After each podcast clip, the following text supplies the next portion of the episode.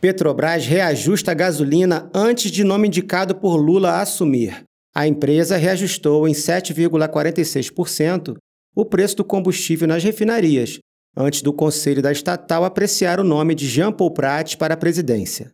A partir de amanhã, o preço médio de venda da gasolina A da Petrobras para as distribuidoras passará de R$ 3,8 para R$ 3,31 por litro.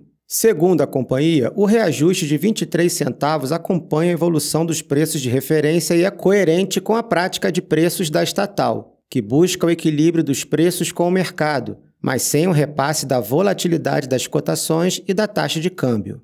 O preço do diesel não foi alterado, o nome do senador Jean Paul Prat, do PT do Rio Grande do Norte, indicado pelo presidente Lula para comandar a Petrobras, só terá o seu nome apreciado pelo Conselho da Administração da empresa amanhã, na quinta-feira, dia 26. Ou seja, a direção da Petrobras ainda não foi trocada pelo governo Lula e continua sendo a mesma nomeada pelo ex-presidente Bolsonaro.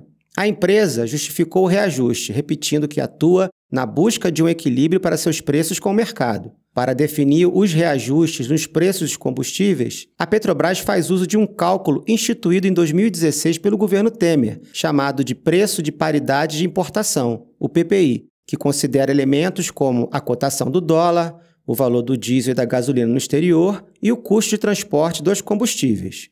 A ABECOM, associação que integra as importadoras de combustíveis no país, alega que a defasagem da gasolina em relação ao preço internacional já estavam em 14%.